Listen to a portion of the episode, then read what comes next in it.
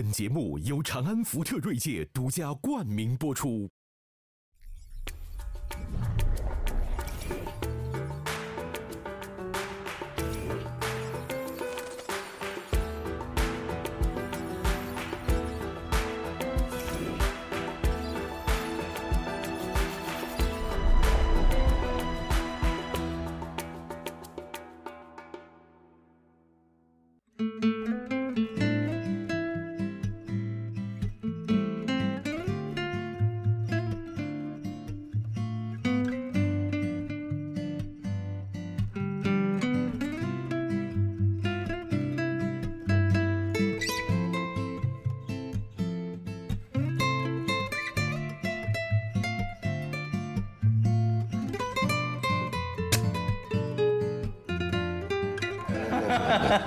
哎，小木是头一回跟咱们这个对听，对对但是我给你介绍啊，小木在东京歌舞伎厅开的湘菜馆儿墙上可就挂着《舌尖上的中国》的大海报。对，我们俩有非常多的共同的朋友。哎，所以说人小木才是东京的这个深夜食堂啊。对，老板，我是老板。对不过你是湖南菜啊。现在呢，中国时髦的是把这个日本的这个深夜食堂啊给搬到中国来，对吧？当然，就是说前一阵儿嘛，也是你的朋友劝你戒烟成功的导师，对黄磊老师来了，把这个深夜食堂。哎，所以呢，咱们今天就不谈这个了。哎我只能说好话。对，不，倒不是说这个深夜食堂怎么样，但是确实日本的这个深夜食堂，为什么在中国有一批那么固定的粉丝？你说大家对其中什么情调特别啊唏嘘不已？我说呀，嗯，我我想，其实呢，我后来又看了一个，首先我觉得这个中国的，就还是要骂两句啊，虽然你在，就是我觉得他就是把日本的这样原样照搬过来就很奇怪，然后包括说那个那个男主角是有个疤的，然后黄磊老师他也有个疤的，他一擦汗都快把那个疤擦掉了，这个就很奇怪。我觉得为什么这人有看这深夜食堂，就每个人其实都觉得自己是特殊的。然后，所以呢，他在看这个深夜食堂，看到一个个这样的什么特殊的故事里，他觉得自己也有特殊的可能性。就是比如说我这个也这个失恋过，但是我当放在一个独特的空间里，比如说深夜食堂，我这个我的失恋好像就有了格外的美感。我自己觉得，为什么这就是为什么人们喜欢深夜食堂，就是喜欢这种空间感所造成的戏剧性吧。其实你说在家吃泡面。其实才是这个失恋的常态嘛，你不一定要到一个这个我是戏剧感的地方。那个环境不一样，社会环境不一样，处的呃那个中国和日本的社会背景也不一样。他们喜欢小的居酒屋或者小的食堂里面，他是跟那个老板去沟通的。你要把它搬到中国来，谁老你你不要说老板见不到，你连厨师都见不到。你在日本，他既是老板也是厨师，你下次来他知道你什么口味，对吧？你不是每天来，但你来了这里，我就要吃他的，我要我要什么味道，这老板就会知道。这就是所以日本的所有的餐厅几乎是没有包房，几乎是都是小的，这样它人性化，可以沟通，是吧？你进今天进的什么好食材，他他大概知道你是。做鱼的，做牛肉的，嗯，或者哪怕是做猪肉的店也有，拉面馆也是，都是个小的那个吧台，这样可以你看那个沟通的。吧台啊，就那个柜台啊，呃，日本是不是习惯就是说不认识的人，你们俩在哪儿吃，但你们聊天儿我也看着，我也听着，我也甚至插话参与。完全可以。我们同类的人才来同一个店。小青，你觉得中国人是这样吗？我觉得呃，中国人是圈子，就是自己会自己的圈子，对。对呀、就会很很很难听，呃，或者说你可以旁听，有时候自己会笑。你比方说，你你听到大家在说这个呃房子啊什么的，哦，你可能觉得自己在杭州。呃，你你如果说是股票啊怎么样跌跌啊这么跌怎么哦，你可能是在上海。如果是觉得哎呀这个呃这个中东地区的和平怎么怎么样，呃这个哪什么时候收台湾？你知道你在北京，这肯定在北京。就是但是你是听，你不会去参与谈。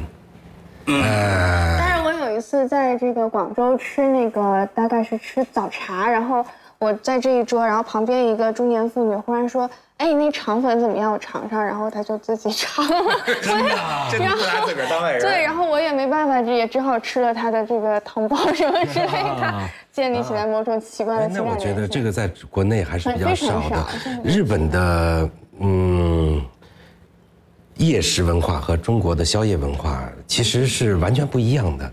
呃，如果说呃日本它是酒馆为主，然后会有这种酒馆之后的深夜食堂，但深夜食堂它不是果腹，它更重要的是在这个呃要品尝美食。哎，那那中国的宵夜更多的意义在于，呃，交往、social。朋友哎，对，日本经常一个人，一个人坐在那里吃饭，对一个人喝小酒，一个人思考。你白天很压抑嘛，哦，哎，那你说他们拍的那个啊，我可以给你看一段，挺有意思。就说里边各色人等嘛，甚至还有日本的那个黑帮老大，就是小木的前身嘛。小木，哎，你还别说，他日本那个电影，我我我给我给你看看啊，大家说像谁？你瞧，这个 像不像？像不像？这这这日本，你瞧你瞧，あるよタコの形で炒めてやろうか这完全是小小木扮上，小木扮上看看，小木扮上。 你瞧，像不像？超像。不卖呢，你还瞪的。哎，所以小木现在也要演电影了。嗯，哎，真的是，就是我觉得其实有个主题，我就想到那天呢，这个方舟讲的，就说跟人呢怎么讨好呢？就说孤独你最孤独，你最孤独。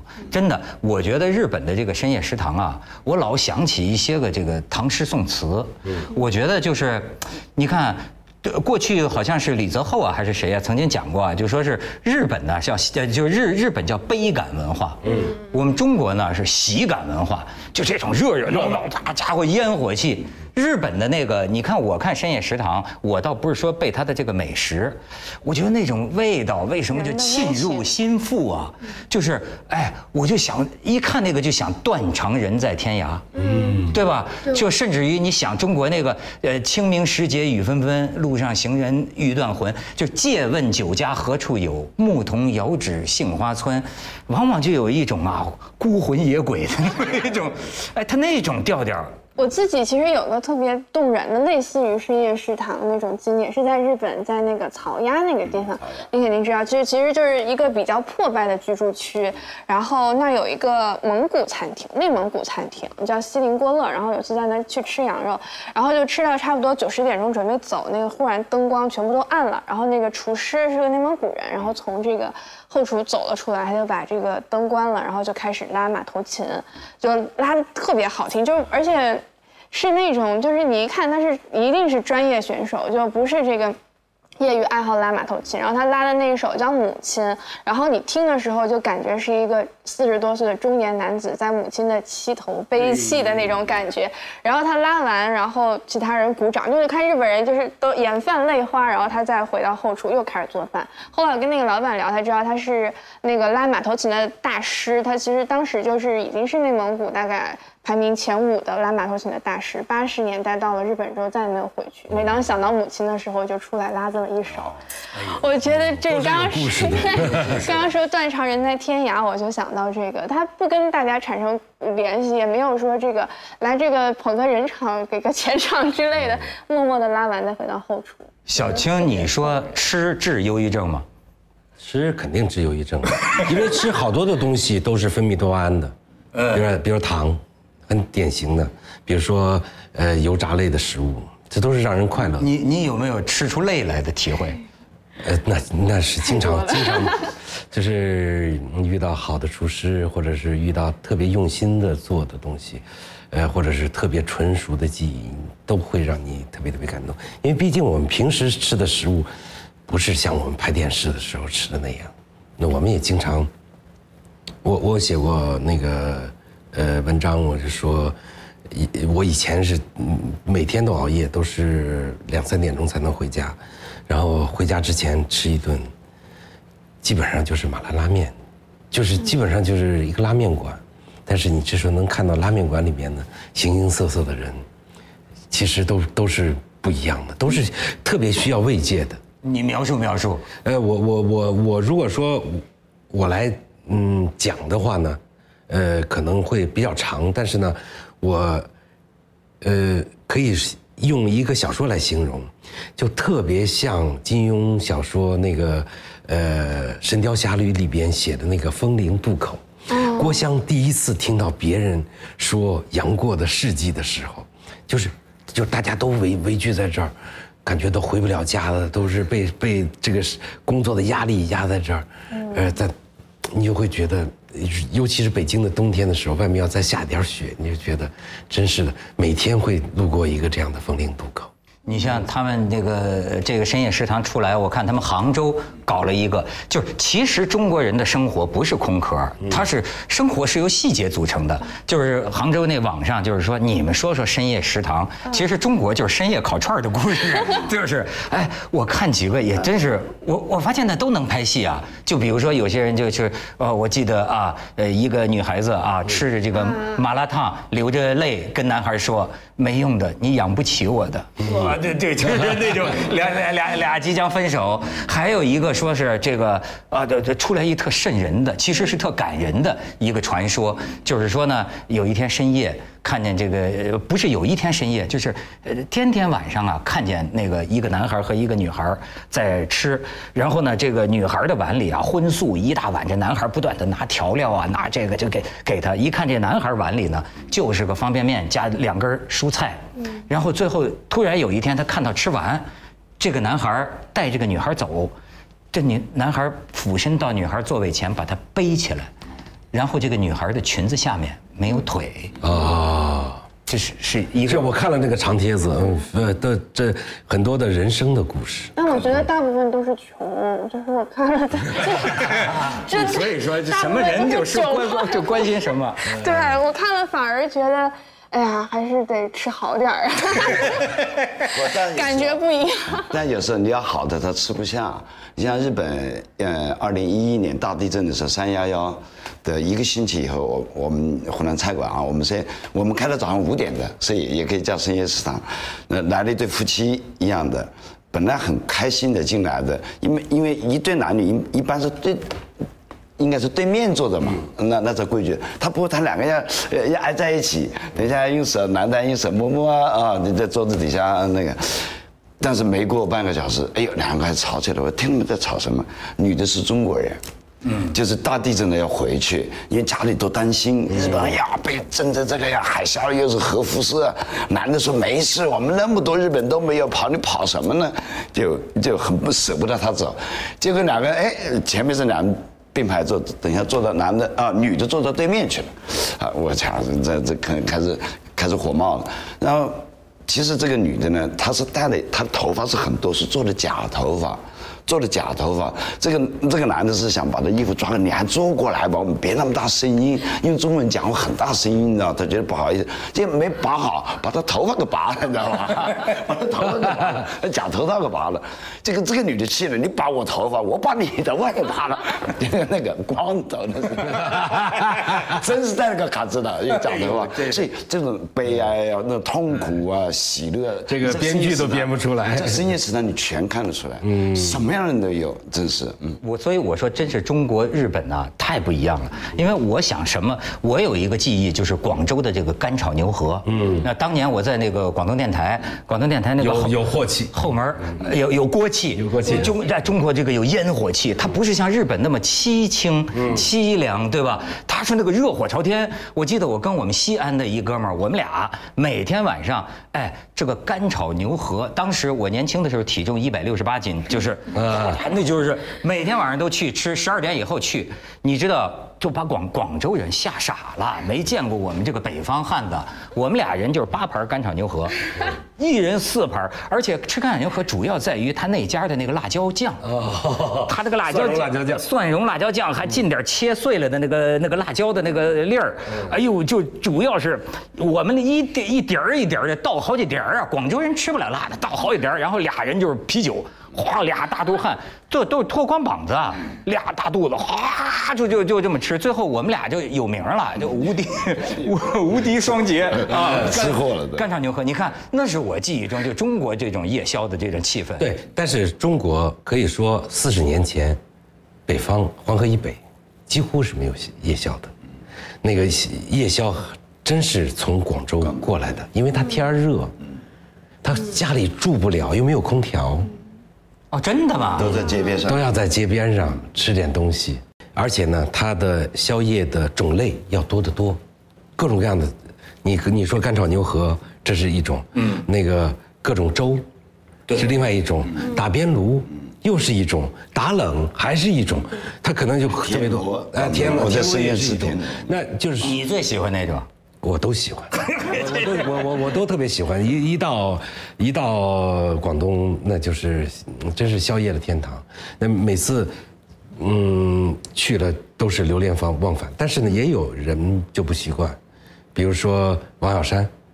呃，他他他他就不喜欢，他就他以前在广广州工作嘛，就是这个吃的他都不习惯，他觉得广州这个道这个套路深，不如回长春，因为因为他习惯的是北方人的那种，就是喝点儿，嗯，喝，弄点儿，嗯，哎 就特别简单，就是烧烤串儿，嗯，就是而且经常发生争执，就是要弄清楚一个问题，就是你瞅啥。对，你看我我给你看一个，可以给你看一个。来来来来来来，咱们看看。嗯，这这反映的是什么地区吧？呃，这肯定是东北，这是一个东北小伙儿，他但是他现在居住在广州。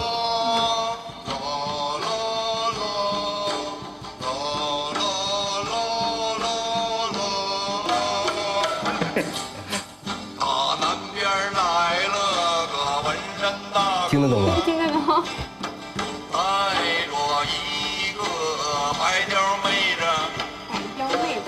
子，白貂妹子吗？八蒜小妹来儿，了个光头炮子，带着十斤的大金链子，传神，定睛观瞧，大哥昂首就是这光头，烧烤摊上十分紧张，因为他俩瞅对眼儿了。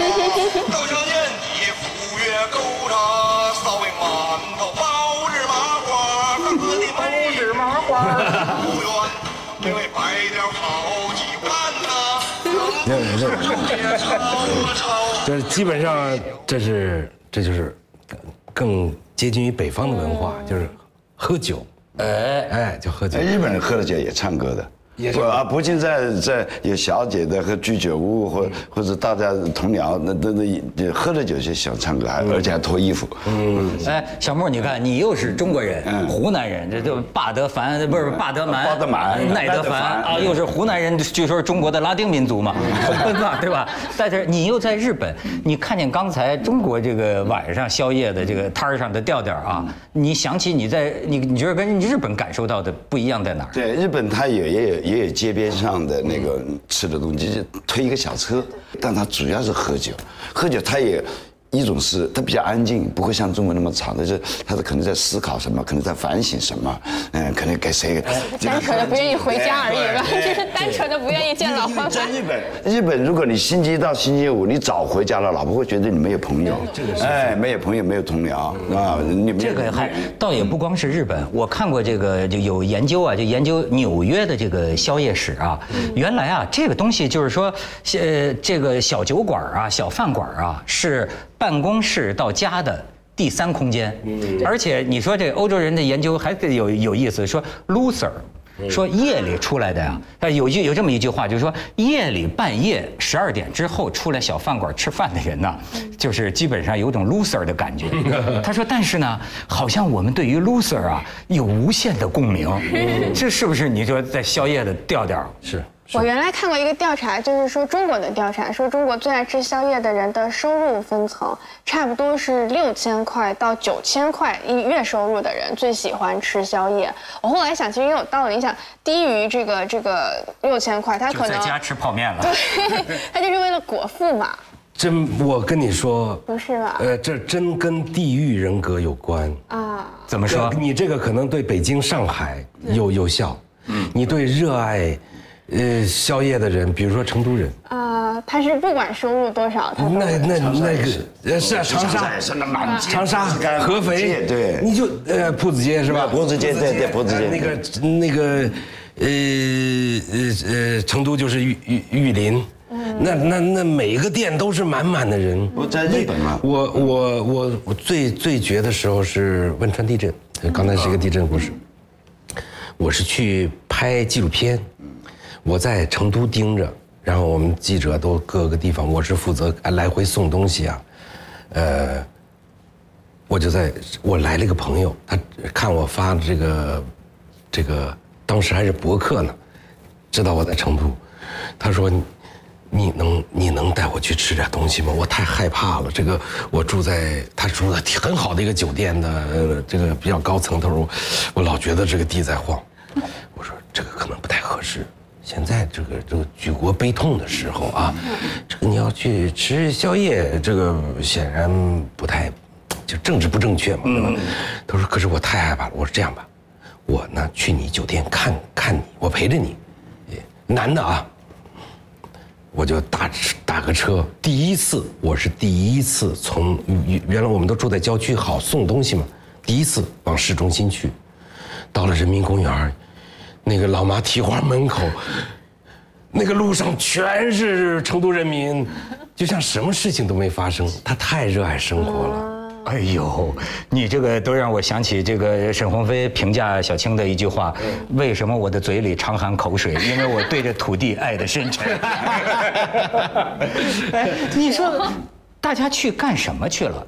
不光是吃吧，他肯定，我觉得是不是有些精神上、情感上的东西？为什么后半夜跑到一个？陌生人的那么个地儿，呃，我我讲讲日本的情况是，一般的，如果是白领、蓝领，他因为他第二天要上班，他不可能十二点以后还在那，一般是十二点以前打电车回去。日本最多干一种职业的就是媒体人。都喜欢下班也来，因为他上午可以，他没有没有没有打卡制度，呃，上午可以睡觉，所以晚上他把稿交交完以后，不管是电视台或者是杂志、报纸，因为日本的纸媒体还是很发达的，所以来到歌舞伎町，来到我们这，都是一些这些媒体人比较多，还有文化界的人。哎，小莫，我刚才想起你戴墨镜这款呢，我就突然想起来，其实有时候我就想起小莫，我觉得挺心酸的，你知道吗？就歌舞伎町案内人呐，对，当年几十年前，这就是一个人呢，到日本那儿打拼，你想在黑白两道汇集之地，一个中国人呢，打开一番局面。到最后，警察见面都敬礼，是吗？对，哎，我就说你有没有？他曾经被绑架过呀，被黑道绑架。我他的故事我们都都对都听过。就说你有没有过？你刚去日本的时候，在那儿混，那有一天晚上是不定遭受什么挫折、失意啊？你有那种体会？一个人孤魂跑到一个居酒屋。我带着老婆去了日本，她还跟日本人走，逼着我离婚，那是最大的打击。为什么呢？嗯，不，因为他他想留在日本嘛，我是穷学生嘛，啊，为了签证也好，为了什么也好，所以当时他逼着我离婚的时候，我到大使馆去要让他补护照，他那是你们私事，嗯，你们自己去到警察所去报警嘛。那时候日语也不太好，也不想把丑事搞得太大，所以那种肯定有压抑的时候。那时候还好，我不喝酒，但是呢，我会出去可能找个找个朋友聊聊天，嗯，吃点什么东西。那个时候。因为日本的二十四小时店是很多的，日本的夜间开的店，吃的喝的，不管是玩的都有。你那个时候最惨的时候，你跑到这个小馆去，你自己觉得有胃口吗？嗯，没有胃口，但我会叫个女孩子来，所以后来发生了日中战争。那我在什么叫日中战争？就是呃，我带了一个找了一个日本女孩子，哎，一起到酒呃那到那个小酒馆里面去。其实我也不能喝酒，但她能喝啤酒，结果被我老婆发现了，冲进来拿那个啤酒。不是要跟日本人走吗？对，但他看到他自己可以乱搞，但是你在真正他被抓到那个证据是还是不，这就是中国人，你知道吧？强势，知道吧？所以后来生的那个孩子十九年以后念不是我的那个，就是那个，所以他拿着那杯啤酒，人家喝的那杯，对我吃。枪一哗，那就是中日战争发生的，就是那次第一次在日本，他跟那女的打起来哎，了。跟女的打起来了哎，日本女的也会那。你在旁边干嘛哎，呢？我挡着呀，我挡着让让日本女孩子跑嘛，日本女，哎呀，我们太可怜，很可怜，是吧？嗯，妈妈，嗯，这才是深夜食堂嘛，这才是深夜食呃，堂。都会有的，所以嗯，在一个夜间喝多的时候，或者是很多什么事情都会发生，特别是男女之间的事情。但是我觉得日本还是一个非常能够克制自己的民族。我特别喜欢日本的一点就是，十一点钟，呃，像新宿啊这样的地方，就是一般的酒馆打烊了，大批的人开始往家走，赶最后一班地铁的时候，每棵树都有一个嗯中年男人在扶扶着树，默默的吐，就不出声的吐，你知道吗？这这是很克制的，很克制。轻声。轻非常轻轻声的。我跟他的一个朋友就是拍呃我们的留学生活的那个导演叫张焕奇，是我师兄交流过，他说是这样的，这是我热爱东京的原因，它是一个悲情的城市。哎呦，这这多悲情啊！但是人他他他不要他不影响别人，他生怕影响别人。但是这人呢，这个这咱中国人讲喝酒能乱性啊，你真喝大了，你像中国街头很多就打起来了或闹起来了，日本这个很少了。不也还是也闹也闹，就是真的喝多的时候，上下级已经没有关系了。一旦把领带拔，因为他白天很压抑，工作很认真，嗯，但我觉得白天的压抑也是也是对也应该这样，这样才有秩序，才有自控能力嘛。但你太控得太厉害的时候，你只有晚上去发泄，那就是把领带一拔了，没有上下级关系，大家一起干杯，喝多了，一起抱着痛哭，一起唱歌，一起打架也有。嗯，甚至喝多了，然后就躺在马路边上，在新宿经常逼逼解释，嗯，然后呢，还有在大马路上小便的都有。嗯，是吧有的有喝多了，所以这但是呢，他尽量不去影响别人，但撒尿是会影响，但是那种东西都不是不是大法所以你为什么中国你要简单复制日本？人家都觉得你是这个假装演故事，假装生活，就是他这个环境不一样不像，就是你都在演，因为咱们不是那样的，对吧？而且还有一个，你看咱们这个深夜食堂啊，比他们就大一点儿。对吧？我为什么说这个小啊？有时候我觉得啊小还真是聚气。我我给你们看一个照片，就是说我有一次跟这个呃几个好朋友哈、台湾的朋友，我们到京都，他推荐的有一个小地儿，哎，那玩意儿一个星期恨不得三天都不开，是一个老大爷，八十岁了，这老大爷他提前打电话，他要给你准备，你你你想说我们要去那天晚上要去，他问几个人。然后呢，他就准备，然后呢，我们晚上就去啊，就一边喝酒，真是很快乐，你知道吧？你可你可以看看这个这个这个这个老大爷的照片，长得跟那个山本五十六似的，真的，嗯，你看，就是他，你看就这么一个小小的，恨不得三平米，典型的日日本哦，我们就坐在这儿，就不停的喝。你看这个小冰箱没有？你看着啊，哎，然后呢，这个到最后十二点，他的妻子来了，你看你像，这夫妻俩，你看多面善呢，是吧？夫妻俩，哎，老头儿要回家了，然后你知道吗？我们啊，把他一冰箱的东西都吃完了，所以他也很有意思。他准备就是这个冰箱里的东西，给你做做做，又做个小东西，一个鸡脆骨啊，或者就是那个小方那个平底锅，又弄个鸡蛋呐、要吃。最后我们就一帮这个饕餮就还有吗？还有吗？老头在冰箱里把最后一点残渣，他总有办法给你做成一个小吃，让你吃。最后就哎全吃完。他六十年。这个店也没有扩大，也没有分店。你想一个人六十年，天天就这就这点东西，所以我说这种深夜食堂的感觉嘛，嗯而且呢，他是给你服务，他自己很就是说伙计啊什么的之间的话都非常非常少，这这个给你的感觉就是仪式感特别特别强，啊，但但是好在是今年就去年的餐饮业的数据表明，就是中国菜系增长速度最快的，第一个是火锅火锅类，第二个是日餐。就是今年北京增长的这种，包括这种小的居酒屋，我我记得我是八十年代第一次知道有居酒屋的这种东西，叫赵志的酒馆，高仓健演的。哎是呃，那那时候第一次知道这个。那现在，呃，几乎可以说在北京很多小巷子里面都能找到，甚至都是日本人服务的都有。其实像这种小的这种餐馆，日本多，因为它人性化，就是常客一基本上是常客来，所以你。他知道你的口味，他也知道你的性格，对你也知道他的性格，甚至你有什么痛苦，你可以跟他倾诉，他也听你的。所以日本的这种老板和厨师啊，就是一个跟你在公共关系。啊，他不仅要手艺，你要呃，你承认他的手艺，而且他你承，首先是承认这个人，他东西就卖得好。我，所以我作为老板的话，我就觉得我先要把我人卖出去，我就不怕我东西卖不出去。哦，小木这么多年在日本一直是卖卖身。就卖人呀，对，管你男的、女的、老的、少的，我都接待。哎是。你我后来就我一我前面十二年不会喝酒，后来把胃病治好以后，现在天天喝。我们家那个啤酒桶，我们老婆说就是 都是你喝掉了。是很多时候是冲着人去的，对。对吧？就像那个一定是。茶馆里的王利发，对，你换了换了，其实你那个菜怎么样都没关系，真的就是我们开的四楼，你不是去过吗？对就谁抬抬头去看那个牌子怎么，没错，找不到的。你说就你们那个菜，我们怎么可能因为菜去呢？开玩笑，小木去。不是中国人去的，不，中国一一一旦去日本四五天，一定找到我们家来，因为我们在新宿最近的地方。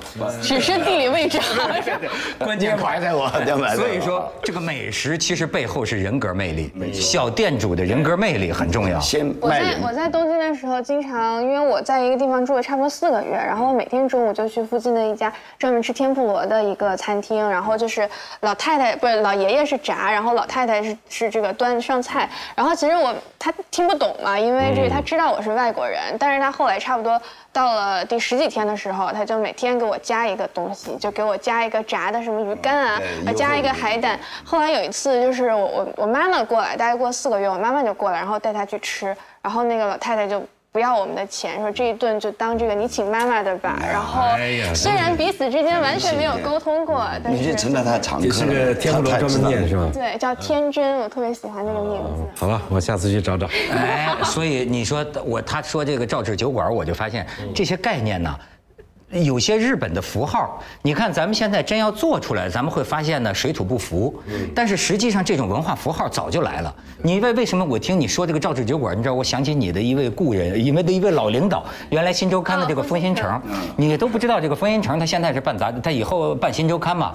他当年八十年代的时候啊，跟你同行，呃，对，是跟我广东台的同事，他那个时候是这个著名的校园诗人，你都没想到吧？老方，兰兰州大学兰州大学校园诗。然后你知道代表作叫什么吗？我就记得很清楚，就是你刚才讲的《赵志酒馆》。但是那个时候我们都拿他这个开玩笑，因为他们那个时候八十年代写那诗都怪怪的，就是他是说因为找不着女朋友才变成诗人的。对对对，而且你看他这个诗写的都是一种句式，那时候我老拿他开玩笑，就是这个赵志酒馆六点半开门，六点半开门，我等的人很久都没有来，很久都没有来，有点像导游。对，后来我们一见一见播音城，就是说我在广州等二十一路车，等二十一路车，我要等的人一直也不见，一直都不见，对不对？很有意思。所以你看，很多时候我们对日本的这个想象啊，它是一个一个符号。哎，小青，你觉得这东西能移植吗？呃，我觉得慢慢的，我们可能会更多的从果腹和交往这个层面上，往往欣赏食物的方向来发展。嗯，这个这个是早晚的事。一呃，一个呢是现在我们的宵夜可以说是对白天食物的补充，吃什么不是特别重要，而且都是都是味儿下手特别狠的东西，就是重辣。这个呃，对，都是这样的东西。还有一个呢，这些东西可以掩盖一些食材上的缺陷啊。对，哎，这个是呃，所以现在这个东西比较多。我觉得将来大家生活质量慢慢高了之后，可能会，嗯，它的花样会会会更多一些，不不会不会那么重口，不会一直这么重口吧？我觉得。而且你看，像说这个吃的，我觉得这个生理的背后真的是心理，就是说美食的背后还是感情，是精神。你看，你看日本的深夜食堂，你感觉到的那么一种特有的那种情调啊。我觉得，哎，就像这咱刚才讲的这种失意者、失落者，为什么日本的有些居酒屋、有些半夜里的这些小馆儿啊，老让我有那种啊，同是天涯沦落人，相逢何必曾相识，有那种那么一种感觉，就是对，因为我觉得人们到这个小酒馆，或者到这个所谓的，其实刚刚您说那纽约那个第三空间的感觉，我觉得挺好的。就是说人在这个生活的，因为我自己是在家吃饭，所以我知道在家吃饭你的这个生活节奏，你得围绕着这个饭点儿来。我妈说六点开饭，我五点半了要是我要是六点半才回来，那我就是这个臭不要脸的。所以，所以你的这个生活整个是得围绕饭点儿，但是你去这个宵夜其实是一种生活范式。以外的生活，你可以选择什么时候去哪儿，然后在这个工作和生活两个被规定死的这样的空间以外，你有一个第三空间。只有在这个空间你是自由的，但是那个自由又是非常可怜的那么一点点自由。我所以所以我觉得为什么人们对于那点自由的这个又是珍惜，然后又是不舍，所以就造成了失意者的氛围。对，在中国吃饭都是要定点的。我我我到现在没吃过一顿饭，从早上到现在。因为我是白天不吃东西，我这两三杯咖啡就可以。过了晚上十二点，我的眼睛亮了。啊，我那个时候才开始活动，所以那个时候去呃叫哪一个朋友或者找谁，呃，我们即使谈工作也能找到一个今天不同的味道。那歌舞伎町，哎，就所以你最有资格谈谈人在后半夜表现有什么不同。其实啊，你我觉得人啊，不要都要求一定要晒太阳，一定才健康。你像我几十年不见太阳的人。你看我也不出老，对不对？我也什么毛病也没有，肚子也没有，每天喝啤酒没肚子。我觉得真正的健康，首先是观众不要学习。不，首先是你的心态要好，对对心态要好，你吃什么喝什么都没关系，想吃的你就吃。所以日本料理其实很科学，不是说搞一大盘油啊什么的，什么它光盘子，而且只有一点点，精少，是吧？嗯，而且原原汁原味，像就是我我们自己做湖南菜，我就一定跟我们厨师讲，不要搞那么多油，不要搞那么多什么什么的味道全在上面。你放了这个酱，放那个酱，这个菜的本身的味道就不知道了。是你那个你那个，但是你要在，我必须说，确实是非常好吃啊。对对，主要是因为挂在舌尖上的中国菜。对对对。但是你如果比方说在现在的呃宵夜市场上，你如果开这种清淡的，它就。呃，会遇到非常非常多的困难。你不信？嗯，待会儿我们结束了，我们去簋街去看。嗯，你去看，那可能有一家小龙虾的店，在簋街就有两个店，或者三个店，都是排大队的。就是，你你问他这个美食家们说，这为什么这家排那么大的队啊？就是他家最辣。哎，真是小青，你看，你说中国人的这个什么宵夜啊，烤串啊，麻辣烫啊，呃，还有什么小龙虾、麻辣小龙虾，这什么，甚至是西北那边肉夹馍，是吧？哎，都是油腻啊，半夜好油腻嘛。对，另外一个刚才说的那个数据嘛。呃，小龙虾可以不油腻啊，可以做成糟醉的，可以做成清蒸的，但是那个你放到宵夜谁吃啊？人对不健康食物的向往也是对啊，要要要要要犯规，你要要要要要要吃这么一点东西。他曾经，而且那你说，而且小龙虾是最好的社交食物。为什么呀？因为你玩玩不了手机。哦，那 可真是，手机上全是爪爪印。你你看你的朋友圈里面，嗯，你的朋友吃什么的都有，没有吃小龙虾的。对，嗯，拿不起来拍。啊，只有在这个刚端上桌的时候会拍，然后再次更新就已经大家就说话吧。对，哎，这我看小青有本书叫《至味在人间》嘛，我昨天晚上还看，我发现他就对油腻啊。这个好像对人的这个作用有研究。对，这天人对油腻，尤其是中国人是天然的喜爱，因为呃，一个社会学家告诉我，呃，在我们的历史里边，呃，平均每七十年有一次大的灾荒，所以这种饥饿的基因是写在我们的骨子里的，所以我们也做过《舌尖上中国》里边最受观众喜爱的食物的这个。排行就是分分钟收视率的这个排行，就看哪个观众最最看的最多。油腻的最第三类就是油脂类食物。第三类。哎，第二第二名是主食。第一名是主食夹着油脂类食物。哎，这个是，我跟你说，你你可以听他说说，他那天写一段，我看挺多，说到内蒙。最最尊贵的，比如说就是煮一只羊，那到最后呢，还提着个刀的一蒙古大汉，咵一坨羊尾，对，一捧，然后他拿刀子叉叉叉叉叉叉叉叉叉叉，就是那就是颤巍巍、白花花的一堆脂肪，然后你是主位，捧到你的面前，哎，你听他说怎么吃，贴在胳膊上，然后你顺着他胳膊吸，而且吸完了你会发现这个胳膊这块干净了。我说，那你吸完了之后，不会像那东京男人一样扶着电线杆儿 默默的吐吗？呃呃，我们当时另外一个导演，他他吸了两呃两条还是三条？我们从沙漠出来的时候，我他坐在前一个这个骆驼上，就看他左一下，右一下，不是，当然是喝酒喝的，他也不是，呃，羊尾巴是非常非常好吃的。你汪曾祺先生，这我最喜欢的美食大家，他曾经写过羊尾巴，就是叫拔丝羊尾。拔拔丝拔丝地瓜，拔丝羊尾，就里边一炸，里边就全是就是一包油，就是就是一包油啊，而且呢趁热吃不腻，你知道吗？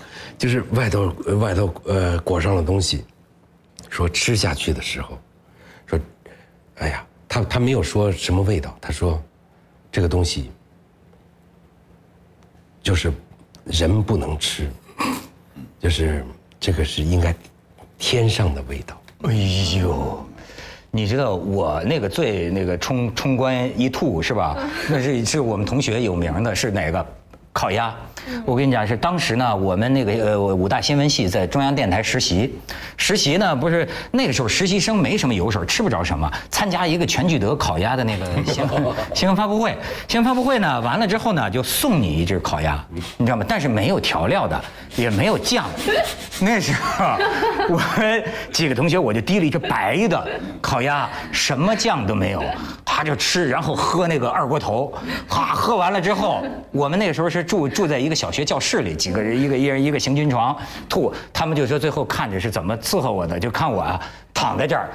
喷泉呐，哗一下子，然后没有原路线啪到脸上，你知道吧？那是我冲天一吐，那是全是那个油啊！我觉得那个北京烤鸭，白的北京烤鸭你真没吃过，我就觉得吃的，我跟你说啊，从胃到嗓子眼。皮儿，不是不是，它不挂糖色，不挂糖色，就是外头不抹蜜。白的，它是人家回家让你回家，你家里有厨房，你在料理嘛。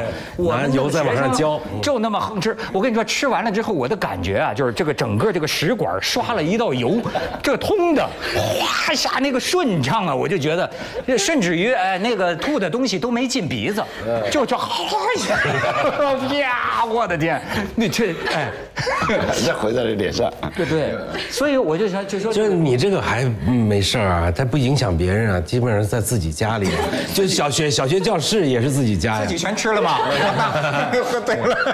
呃，上海有一个我特别喜欢的作家叫小宝，宝爷。小小宝啊宝爷，宝爷经常跟沈沈沈巍老师一起喝酒，呃，但是宝爷的酒量呢就特别一般。有一次，这个宝爷就，呃，坐沈爷叫了出租车送他回去，他就，他就吐了，然后呢，沈老师就跟出租车司机讲说，麻烦您开，开稳一点啊，然后这样子，好不容易把小宝老师送到送到家了，沈老师就拿出来多多拿了两百块钱，说这是给您洗车的，那不好意思，那个司机下来就是上海的司机，非常职业的，戴白手套的说，说说先生您讲我开的稳不稳？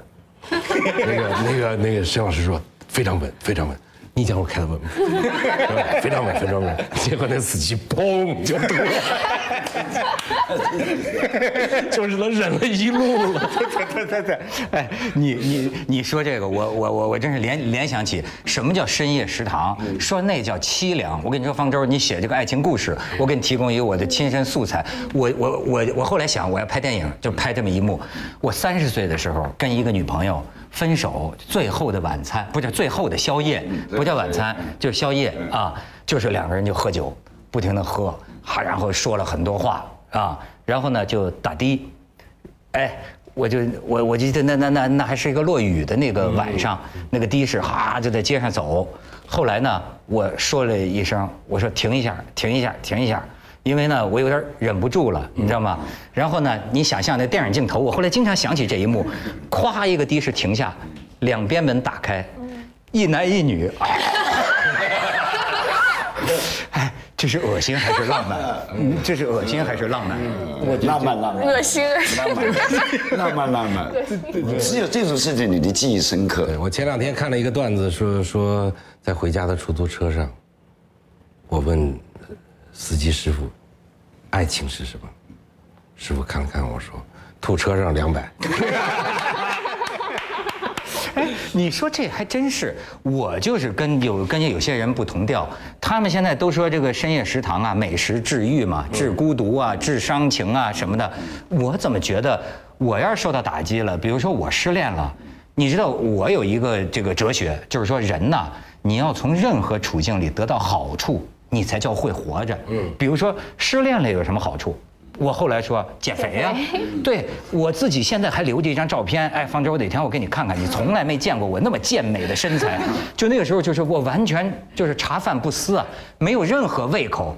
到后来我就这样对着镜子拍一张照片，我这小身材那小细腰，哎，那是我身材最好的时候。但是为什么我要听你们女的很多人说越失恋越要吃？我自己是恋爱的时候特别瘦，因为我恋爱的时候，这个是我的朋友形容就是瞎谈爱，就完全是非理性的。然后而且我就是狂喜嘛，我一恋爱我就陷入狂喜，大概三点钟就起床，然后就翻对方的朋友圈啊什么的，完全睡不着觉。翻对方的朋友圈，对，然后一睡不我着，见我见证过他恋爱的时候，有一次在万盛书园，他见到我，他就跟我说，呃，然后我们就寒暄了一下，然后我们就准备各自去买书，他跟我说，说我告诉你我恋爱了，哎呀，这这这这就是就是狂喜，完全抑制不住，遇到遇到谁都要告诉，因为你知道睡不好的话，就就吃不好嘛，就没有食欲，就每天就只能吃一顿饭，就又像大病初愈，又像病入膏肓。就是我只有恋爱的时候是特别瘦，然后但是确实好像那个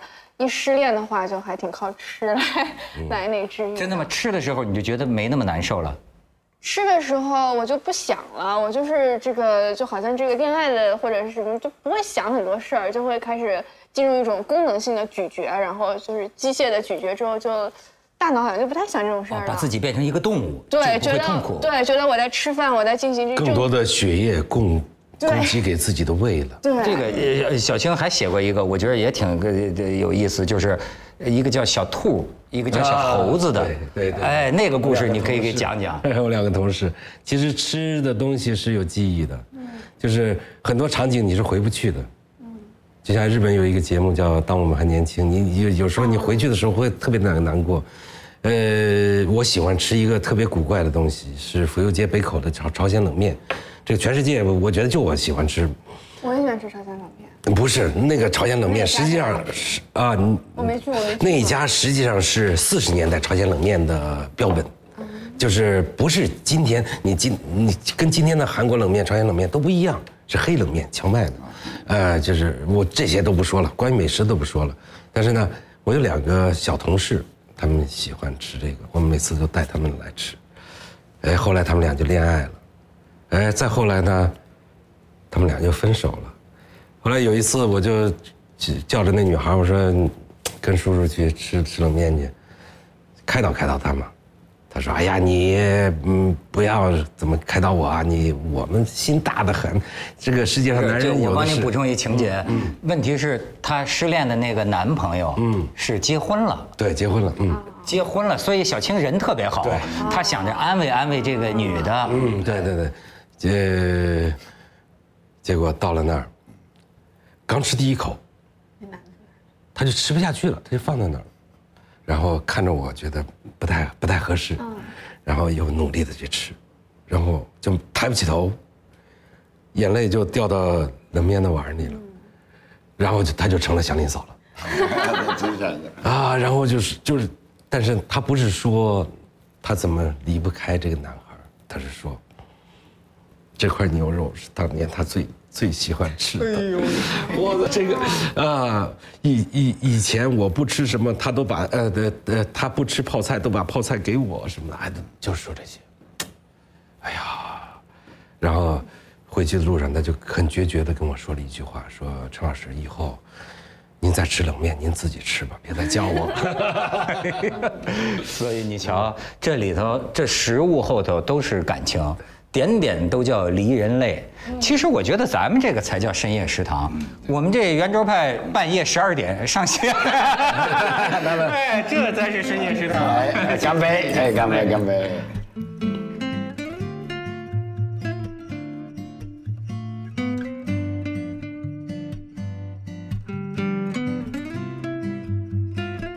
过去好像是李泽厚啊，还是谁啊、曾经讲过啊，就说是日本呢，像呃就日日本叫悲感文化，嗯，我们中国呢是喜感文化。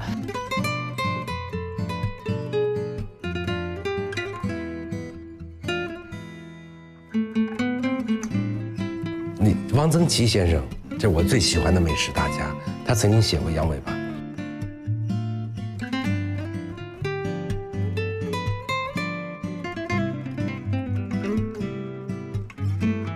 像日本，呃，二零一一年大地震的时候，三幺幺，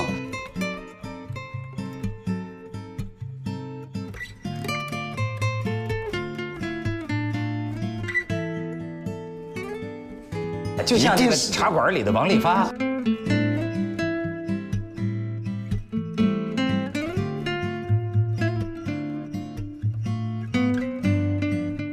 吃好多的东西都是分泌多胺的，